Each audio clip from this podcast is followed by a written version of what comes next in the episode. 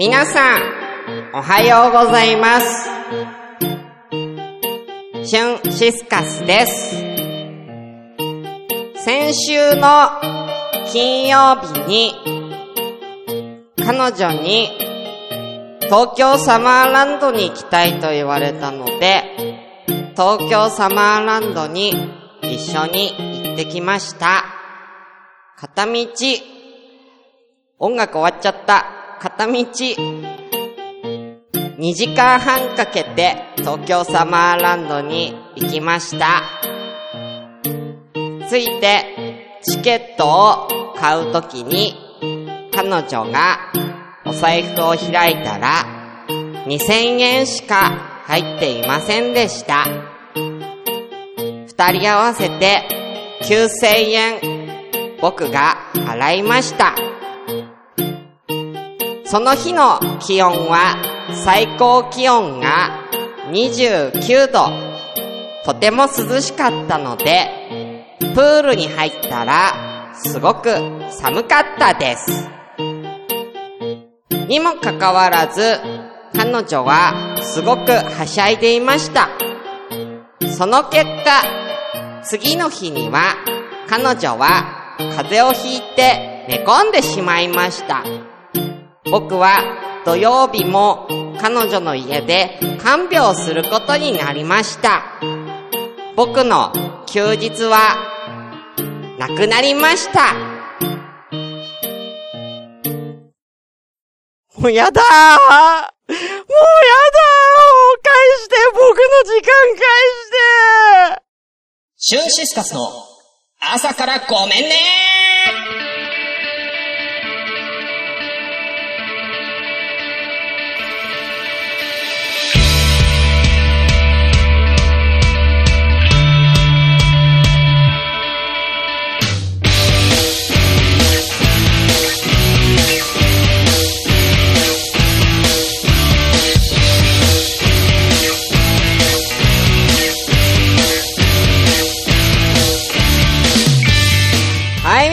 ございます。シュンシスカスです。朝からごめんね。記念すべき第30回です。この番組は私、シュンシスカスが朝から無編集で喋って、少しでも面白い人になれたらなという自己満足でお送りするネットラジオです。無編集の証拠として、現在ツイキャスを同時進行でお送りしております。ということで、え、ツアー6名様、ありがとうございます。お名前失礼いたしますね。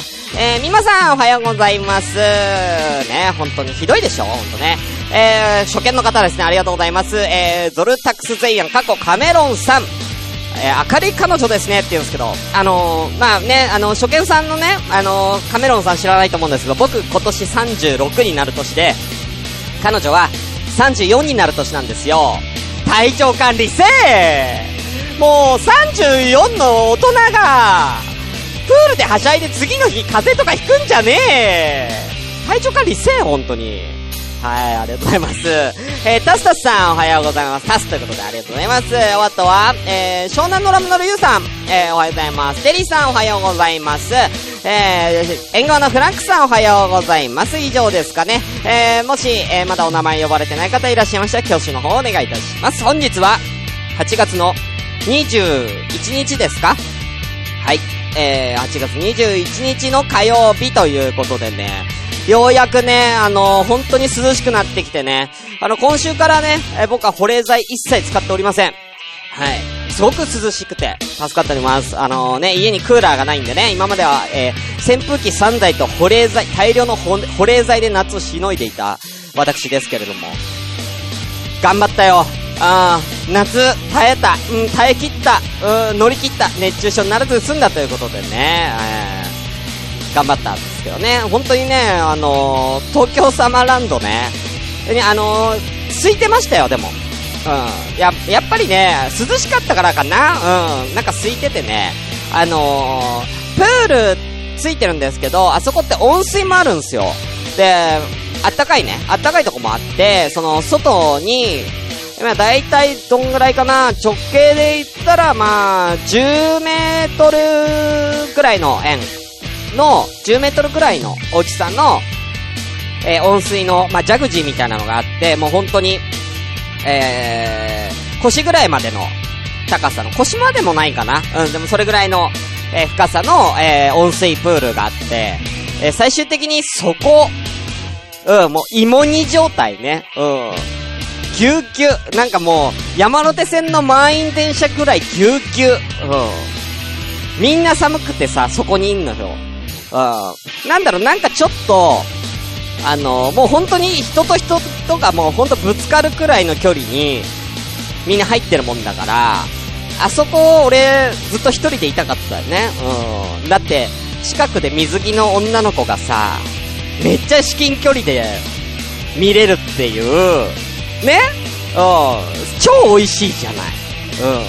うん。もうずっとそこいて、もう、女の子の近くにいたかったよ、僕はね。うん。そんで、おっぱいを、おっぱいをまじまじと見て、あったかくしてたかったんですけどね。うん。なかなかそんなわけにはいかず、えー、あのー、いろんなね、プールに行き、えー、なんかスライ、なんだ、ウォータースライダー的なの1時間待ったりとかして、の、ね、滑ったりとかしてね。うん。まあ、疲れました。まあ、正直疲れました。うん。だから、子供と一緒に行ってるとかね。な、そういう感覚だったら、まあまあ、ね、付き合いだからまあ、しゃあないかっていうね、子守の一環としてね、やるんだったらわかりますよ。それは我慢もできますよ。なんで彼女とそんな1時間もウォータースライダー待たないのかんね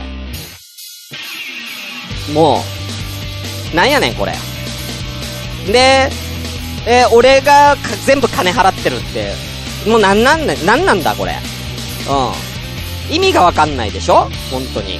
だから、あの、ね、先々週ね、ワンワンランドというね、めちゃくちゃ、あの、犬ばっかいるとこ行ったんですけど、先週、めっちゃ暑かった。先々週めっちゃ暑かったから、先々週に東京サマーランドに行って、先週にワンワンランドに行くのが実は正解だったんじゃねえかっていうね。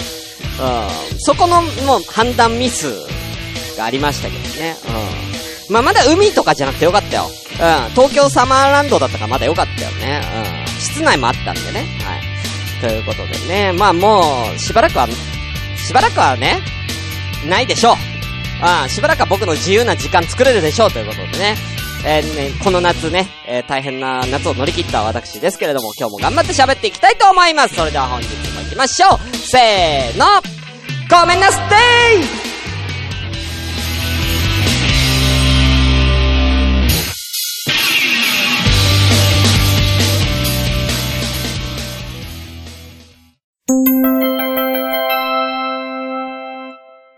ごめん。うーん、お兄ちゃん、うち、まだ眠いよ。都市伝説の花園、みゆきです。篠宮ゆきです。早速ですがみゆきさん問題です。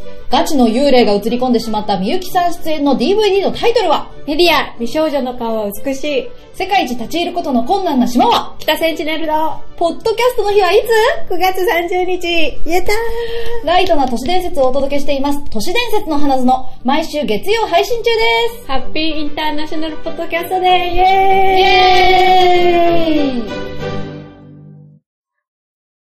LINE アットで教えてのコーナーということでやってまいりました。さあ、えー、その前にね、コメント読まさせていただきましょう。えー、ゾルタクスゼイアンさん。扇風機3台でクーラー買えないか？あのー、ですね、扇風機3台分の電気代でエアコン賄えそう。あの、まあ、ちょっといろいろ諸事情があって、ちょっとエアコンを設置してないんです、わざと。はい。というのは、あの、今、ここにいるのは実家でして、あの、引っ越しを予定してるんですよ。なので、いつでも引っ越せるように、あの、エアコンはつけてないっていうことですね。はい。まあ、ざっくりとそういうことです。はい。ということで、えーこちらですね、あそこめ公式 LINE アットにて、えー皆様にですね、いろいろ聞いちゃったコーナーでございます。今回のトークテーマみんなに聞いた内容はこちらでございます。みんなの思い出に残る曲教えてということで、えー、みんなの思い出の曲聞いてきました。ということでね。どれかな？じゃあ、えー、なんでもいいですよ。ね。印象に残ってる曲でもいいですし、えー、それを聞いてみました。えー、まずは、えー、ロアちゃんありがとうございます。えー、私の好きな曲は、アニメ、えー、エンジェルビーツの岩沢さんが歌うマイソングです。岩沢さんが好きで、えー毎回あのシーンで聞いて泣いてます。えー生きる意味を考えたり、また頑張りたいと思える、そんなバラードです。ああ、バラードなんだ。他にもアニメに出てくるバンド、ガールズ・デッド・モンスターの曲はどれも素敵なので、ぜひ聴いてみてください。アニメに出てくるバンドあー、え、え、この、エンジェルビーツに出てくる、バンドなのかな？うん。ガールズ・デッド・モンスターって。エンジェルビーツは僕も、あのー、あー見てるんですけど、あー、海星さんありがとうございます。あれ本番中、あ、設定しわ、設定ボタン押し忘れてましたね。はい、失礼いたしました。えー、まあ見てるんですけどね、バンド、まあ、での歌とかはそこまで印象に残ってなかったですね。はい。まあだいぶ昔ですしね、エンゼルビーツってね。はい。まああのー主人公が、えー、なんか、いきなり、こう目覚めたらなんか自分の知らない場所にいて、いてて、そこが学校で、えー、なんか、天使と悪魔が戦うみたいなはちゃめちゃ設定が最初ね、えー、あって、みたいな。まあそういう流れからのっていうね、うん、お話ですけどもね、結構最後の方か、結構最後の方がね、あの、感動するんですけども、これ、あのー、どっちだろう？オープニングかな？エンディングなのかな？このマイソングっていうのは。バラード、だからエンディングなのかな？オープニングの曲は頭に残ってるんですけど、バラードって感じじゃなかったから、エンディングなんだろうね。うん。ガーちゃんありがとうございますね。あの、エンジェルビーツもまたちょっと見たいですね。ちょっとね。うん。はい。まあ、結構ギャグ要素とかもあったりしね。うん。なんか、なんか、外人の名前のやついなかったっけ？なんか、なんか DJ 的な、J、J 的な、K、K 的な名前のやつ。うん。なんか、常に踊ってるやついなかった うん、そんな記憶もね。あと筋肉、なんか、メガネの委員長タイプのやつが脱いだら筋肉ムキムキみたいな、なんかそんな、キャラもいた気がしますけどね。ありがとうございます。ということで、じゃあ続きましていきたいと思います。続きましては、はい、えー、たくみさん、ありがとうございます。おはようございます。自分の思い出ソングは、レミオロメンの3月9日です。今では卒業ソングとして有名ですが、もともとはレミオロメンが友人の結婚式を祝うためにできた歌らしく、自分もプロポーズの中に歌詞を引用したり、入籍を3月9日にしていますええー、そんなに？ああ、それはだいぶ思い出ソングですね。だって、3月9日入籍してプロポーズも3月9日の歌詞から引用してプロポーズしてるんでしょ？すごいよね。それは。どの部分引用したんでしょうね。気になりますね。これ結構有名ですもんね。本当にね。いい、歌ですよ、レミオロメンはね。本当にね。まあね、一番有名なのは粉雪ですけれども。やっぱ3月9日もだいぶ有名な曲なんでね、ねよ、よかったらね。うん。結構、なんだろう、もう、まあ、バラード、バラードです。はい。いや、いや、たくみさん相当レミオロメンにハマってますね、これね。ねえ。これ、奥さんはどこまで知いや知ってるよな、でも、ここまで言ったらたくみさんがレミオロメン大好きなの分かってるよな、これ。ちょっと、めんどくさいやつね。ちょっとめんどくさいやつ。あ、えー、カメラをさん、粉雪知ってます。ね、うん。粉雪ね、あのー、サビで出すの大変なやつね。うん、サビいきなり高いからね。ありがとうございます。そしてじゃあ最後、いきたいと思います。湘南のラブのりゆうさん、ありがとうございます。えー、思い出ソングということで、えー、今回、中学校の頃の夏ソング、えー、安室奈美恵の You Are My Sunshine が夏の暑い日にチャリこいでるのが思い出されるということでね。あのー、中学の時に夏休みになんかどっか遊びに行く時にチャリこいきながら、あのー、安室奈美恵さんの You Are My Sunshine を聞いてたっていうね。こういうのあるよね。なんか、その、その場その場でなんか自分がこう、なんかね、やってた時の歌ってやっぱり耳にこう残ってくっていうか、まあ僕は、ん大体この音楽聴いてたタイミングっていうのは勉強してる時とか、まあ学校のその通学中、電車乗ってる時とかに音楽聴いてたんで、高校の時。だから高校の時が一番音楽聴いてて、だからその辺のが、すごく印象に残ってて、今でもカラオケで一番歌う、その年代っていうのは僕は高校の時に、あの、聴いてた曲をよくカラオケで歌うような形ですよね。うん。うん。あ、湘南のラムの理由さん。音楽、匂いって思い出すよね。うん、わかるわかる。だからこの Your My Sunshine とかすごいわかるの。だから。うん。あぶ、安室奈美恵のなんかこの、この辺の曲ってやっぱちょっと夏のなんかちょっと潮の匂い感じるよね。うん。夏の時に安室ちゃんの歌ってやっぱちょっと潮の匂い感じるね。わかるわ。ああ。中学校のなら今の僕に合うかも。ね、ゾルタクスゼイヤンさんはおいくつなんでしょうかね。はい。ね、僕とかね、あの、ユウさんとかも30代も半ばですからね。うん。なかなかね、うん、ちょっと、コ、コアなね、感じになって。あゾルタクスゼイヤンさん14歳あら、いやー、若い、お若いですね。いや、今夏休み中ですね。うん。いや、たくさん曲聴いた方がいいですよ。中学校とか高校の時に、中高、まあ、大学ぐらいまでかな、までに聴いてた曲っていうのは一生頭に残りますよ。これ、もうね、おっさんになってわかるんですけど、おっさんになると最近の曲とかほんと聴かないんで、聴く機会もないし、自分から聴こうと思わない限りは、全然曲入ってこないんですよ。でも、小中高の曲で聴いてた曲って一生耳に残るから、一生歌えるし、あー、あったあった、あれあれ、みたいな、もう思い出すんですよ。だから、もう、今、今、ゾルタクス・ゼイヤンさんの、が聴いてる曲って一生覚えるてる曲だから、一番思い出に残ってる曲を今聴いてるはずですよ。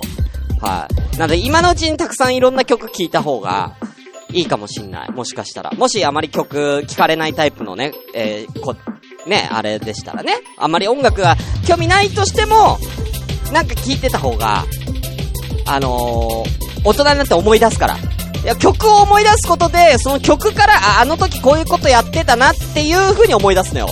逆に、思い出があって、思い出の中に曲が入ってるんじゃなくて、曲が先で、あの、この、この曲聴くと、あれを頃、あの時ああやってたことを思い出すみたいな。そういうなんかこう、記憶のね、なんかインプットされるんで、ぜひあの、だから受験勉強とかでも、あのね、これから高校受験入ると思うんですけど、受験勉強とかでも暗記物なんかは、音楽とか聴きながらやった方がいいですよ。はい。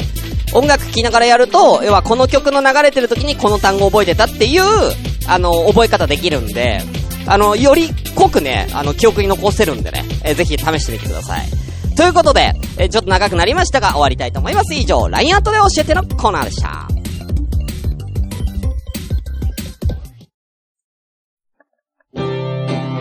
シュンシスカスの朝からごめんね。なんだっけ？大義語大喜利のコーナーなんだっけ？つってね。タイトル忘れちゃったよね。やってまいりました。大義語大喜利のコーナー。このコーナーは、ね、皆さん参加型のコーナーなんでよかったら参加してみてください。えーと、とある、えー、言葉、えー、こちらでお題を出します。その、えー、お題の反対の意味となる言葉を、ね、皆さんとオリジナルの言葉を、えー、ぜひ考えてみてください。というコーナーでございます。えー、では一番最初、えー、こちらでございます。一番最初こちら。今書きますね。はい、最初のは、仏の顔も3度まで。はい。仏の顔も3度まで。はい、えー、これのですね、皆さん反対の、えー、言葉を、えー、ぜひ、えー、考えてみてください。えー、これね、あの、ツイキャスの方でコメントでね、えー、答え出してもらっても構いません。では行きましょう。あー、間違えた。行きましょう。ゴングどれだっけ？これか？違う。これか。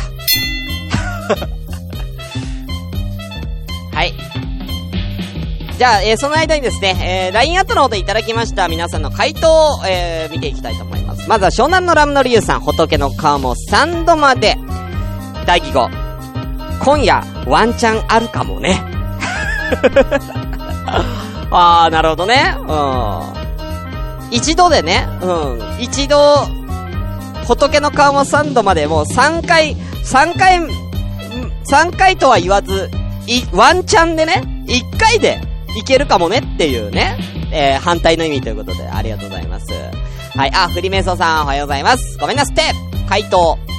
えー、お、鬼のお尻は無制限。どういうこと？仏の顔は3度までだけど、鬼のお尻は無制限で OK ってこと？うん。何をするための無制限なの？そのお尻は。え、無制限に叩けるっていうことでいいんでしょうかね？うん。何の無制限なんだよ、それ。なんかいろいろ、いろいろ怖えよ。はい、ありがとうございます。はい、えー、続きまして、たくみさん。仏の顔も3度まで。はい、えー、対義語こちら。女の顔は出産まで。あー失礼これいろいろ失礼うん。いや、別に、たくみさんの、たくみさんの奥さんのことをね、ね、言うのは別に構わんよ、自分の、自分の嫁だから構わんけど、これを対義語に設定しちゃうのはいろいろ失礼。うん。出産したら女じゃなくなるみたいなさ、女の価値なくなるみたいな、それは俺はそうは思わないよ出産しても、綺麗な人たくさんいるからね。うん。女の顔は出産までじゃねえの。ひでえわ、これは。うん。ならではですね。うん。ねえ、あ、そんな発想なかったですってね。そらないよね。これはもし、ね、結婚して、あのね、奥さんが出産した、その、ね、それを経験してる人じゃないと出てこないね、この発想はね。はい。続きまして、えー、キリノロアさん。あ、でもキリノロアさんはいらん、ないか、これ。えー、じゃあ、えー、ミマさん。ミマさん行こう。仏の顔も3度まで。えー、バラエティ番組のカンニング竹山。ああ、なるほどね。わかるわかるわかる。すぐ怒るからね。うん。すぐ怒っちゃうからね。3度も、3度も耐えてないからね、竹山さんはね。うん。2回目ぐらいで怒るからね。うん。よくね、あの、ザキヤマさんにね、あの、なんかちょっとちょ、ちょっかい出されてね、切れる感じね、よくありますけどもね。いいんじゃないですか？これ、素晴らしいと思います。あ、ゾルタクセイヤさん。鬼の面、無料、無料対数。鬼の面無料対数。あー。まあ、仏の反対だから鬼なのかな。みんなやっぱり仏の反対って鬼にするんだね。鬼の面無料対数。怖いけどね。うん。うん。めちゃくちゃ怖いけどね。うん。だって、鬼の顔がめっちゃあるってことでしょもう、鬼の顔だらけってことだよね。うん。で、何の略、何の、何の意味になるの？それ。それ意味は何なんだろうね。うん。怖いってことかな。はい、ありがとうございます。こんな感じでね、えー、やっていっておりますんでね。はい。じゃあ続きまして、じゃあこれは終わりにしましょうか。こちらはじゃあ終わりましょう。あれ？あ、また。はい。じゃあ終わりで。じゃあ次、2個目、お題行きましょう。2個目のお題はですね、こちらでございます。いきますね。俺、この戦争が終わったら、結婚するんだ。こちらですね。はい。したら、が、えー、終わったら、よくあるやつだね。よくあるやつ。あのー、よく、死亡フラグと言われるやつね。うん。死亡フラグと言われる、えー、このセリフ、これの対義語、皆さん考えてみましょう。反対の言葉、行きましょう。これは、いけんじゃないかな？うん。はい。えー、あな、フリーメイソーさん。あなたは、平穏が訪れると、幸せを手放すでしょう。怖えわ怖えわあ平、平穏が訪れ、常に危険が伴ってないと幸せじゃねえのえ、なんでそれ最近で言う、あの、ミッションインポッシブルみたいになってない？うん。いろんなことに巻き込まれるね、えで、トム、トムみたいになってない？うん。トム・クルーズみたいな。常に危険とと、え、隣り合わせで、えー危険が付きまとってる方が俺は幸せだぜ。みたいな、そういうことなの？うん。ありがとうございます。あ、じゃあ、ミマさんが、えー、何を作ったか覚えてないってことで、ミマさんの行きましょう。こちらですね。えー、俺、えー、この戦争が終わったら結婚するんだの対義語。お前、学生時代何人とやったうーあまあ、そうなるよね。うん。戦争が終わったら結婚する、すごいピュアなね、感じだから。俺、この戦争が終わったら結婚するだ、すごいピュアな感じだから。えーお前、学生時代何人とやった？死ぬ間際に、死ぬ間際にこれ言って突撃するやつ面白いけどね。うん、これ聞いて、お、ちょっと、死ぬ前にお前に聞きたいことがあるんだ。つってこの、この戦争、この戦争、今から突撃する前にお前に聞きたいことがあるんだけど、お前、あの時学生時代何人とやったの？つって。俺どうしても気になるつって。俺どうしても気になって、俺敵陣に飛び込めねえんだそれが気になって。あれもしかして俺の彼女ともやってた？え？お、え、みゆきちゃんともやってた？ねえ、ねえつって。気になるつって。ああ。で、気になっちゃうよね、確かにね。うん。これは気になるやつですよ。はい、ありがとうございます。さあ、えー、まだありますね。えー、続きまして。湘南のラムのリユさん行きましょう。こちらです。仏の鴨さんのまで待機後こちら。今夜、あ、違う、えー、終戦からもう10年か。俺らも、終わりにしよう。別れ話？えー、結婚した後の話、これ何？アンサーソング？俺この戦争が終わったら結婚するんだの？アンサーソングかよ。うん。終戦からもう10年か。俺らもう終わりにしよう。うん。な、何があったの？終戦してからの10年で何があったんじゃ？ほんま。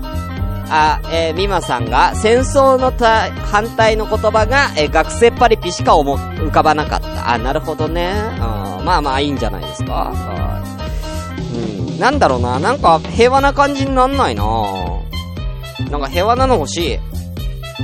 えー、たくみさん行きましょう。俺この戦争が終わったら結婚するだの大義語こちら。ピンチのヒロインの助けを求める叫び。あー、なるほどね。俺、この戦争が終わったら結婚するんだな、反対はね。うん。ピンチのヒロインの助けを求める叫び。だから、ヒロインの助けてっていう叫び声がって対義語。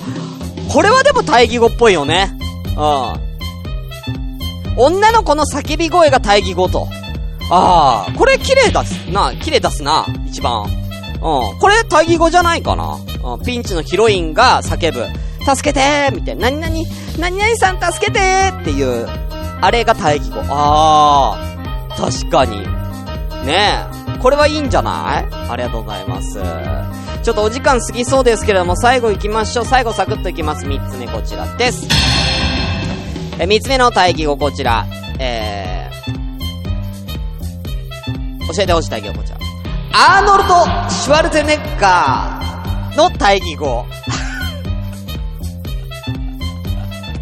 はい。シュ、シュ、シュワルツエネッガー。はい。アーノルドシ、シュワちゃんよ、要は。要はシュワちゃんの、シュワちゃんの対義語を教えてください。えー、皆さん。はい。シュワちゃんつったらやっぱりね、あのーね、今は周知ですけどもね、えー映画にも出てて、えーコマンドだな、プレ、プレデターじゃん出てねえか。えー、ね、数々のね、ターミネーターとかね、あの、マッチョの、マッチョのハリウッド俳優の第一人者みたいな、ね、えとこありますよね。それの反対ですから、皆さん。それの反対、誰になりますか？えー、行きましょう。たくみさんから。ね、アーノルド・シュワルツェネッガーの対義語は、空手家の矢部。あー、確かにね。細いから。まあ、そうなりますよ。まあ、これがいい例。うん。これがいい例ですよ。空手家の矢部さんは確かに細いからね。うん。いいですよ。だ、誰が一番反対かなって考えて。えー、湘南のラムのリュウさんは、えー、アーノルド・シュワルツネッガーの反対。マコーレ・カルキン。いやもう、あの、待って待って。これ実はあの、マコーレ・カルキンみんな、今マコーレ・カルキン、あの、どうなってるかみんな知らないでしょ。ちょっと、ふっくらしてきてるたような気がするよ、マコーレ・カルキン。うん。昔のマコーレ・カルキンはね、あのね、ホームアローンのね、主人公の男の子ですけど、昔はそうだったけど、今もしかしたらちょっと、ガタイ良くなってるかもしれないじゃんかよ、カルキンはよ。わかんねえじゃねえか。ありがとうございます。えー、ミマさんは、えー、アーノルド・シュワルツネッガーは、えー、シュンシスカッスン、なんか違う。アーモンド1個しかねえんか。なんか違う。無理、頭回らぬ。えー、10時半目覚ましセットしたよ。お前、おやすみなさい。うん、もうこの頃には限界来てたんですね。うん。限界来てたやつですね。はい。さあ、じゃあ、えー、こんなところですけれども、ね。えー、フリメイソーさんは、えー、アーノルド、アーノルド・シュワルツネッカーの反対は、ミスター遅れ。あー、ミスター遅れね。うん。その感覚でいくと、あのー、ミスター遅れじゃなくて、あの、バッグの中入る、あの、なんだっけ？ミスター、み、え、ミスター伊藤だっけ？あれ、伊藤、あれ、ミスター、あの、何伊藤だっけ？あのね、エガちゃんと同じ、あの、たい、あのー、下、あのー、スパッツだけ履いてるやつ。あ、エスパーだ、そう、エスパー。そうそうそう、超能力者だからね。うん。一番重要なとこ忘れちゃったよね。超能力者がエスパー伊藤。うん。エスパー伊藤もちょっとほいっぽいけどね。うん。そう、素直に芸能人の名前とかでよかったですね。まあ、別に芸能人の名前じゃなくてもいいんですよ。アーノルド・シュワルツェネッガーの反対っていう意味で言ったら別にね。うん。何でもいいわけですから。別に人ってある必要さえもないんですからね。うん。ね。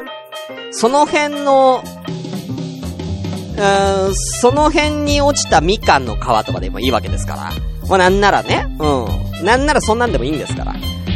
もう皆さんのオリジナルの対義語なんで、これ自由です。はい。ということで、今日一番良かったの、たくみさんのこれかなえー、仏の顔も3度までの反対。女の顔は出産まで。えー、こちらにさせていただきましょう。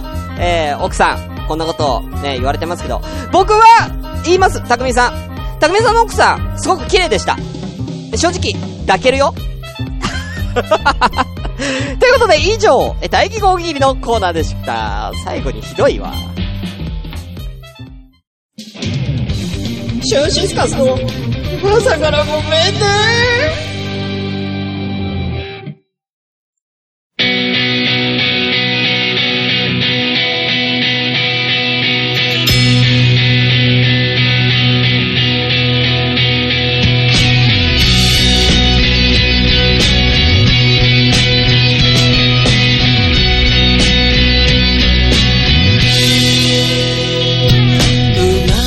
ということで、えー、ラジオ朝からごめんね、第30回エンディングとなりました。はい。えー、ね、えー、この番組ではお便りとかまったり募集中でございます。メールアドレスは asakra アンダーバー gomenne アットマークヤフー .co.jp 朝からアンダーバーごめんねアットヤフー .co.jp です。またツイッターではハッシュタグ、シャープ、ひらがなで朝ごめ、シャープ朝ごめで番組の感想などつぶやいてみてください。またですね、えー、こちらね、あの、ツイキャスのとか、まあいろいろツイッターでも告知しておりますけども、来たる9月7日金曜日の、えー、夜の8時から、えー、夜の8時からですね、えー、私、えー、シュンシスカス、そして、えー、ポッドキャスト、ラジオ、えー、コンビニエンスなチキンたちディレクターのグリーンさんと2人でですね、えー、朝コメ初のトークイベントを開催いたします。はい。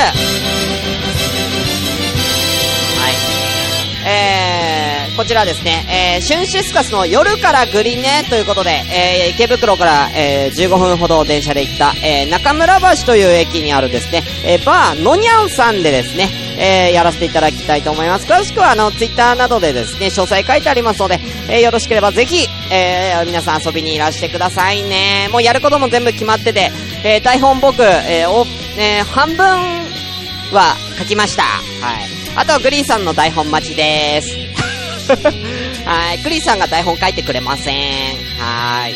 ということで、はい。では、終わりたいと思います。それではまた、あさって木曜日お会いしましょう。お相手はシュンシスカスでした。バイバイ。